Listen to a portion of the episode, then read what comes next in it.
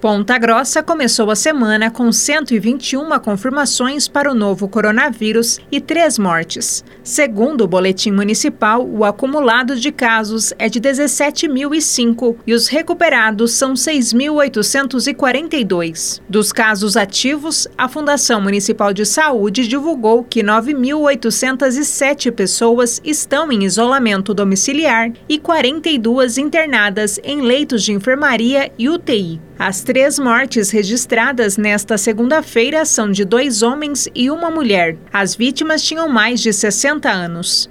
Bárbara Brandão, repórter CBN.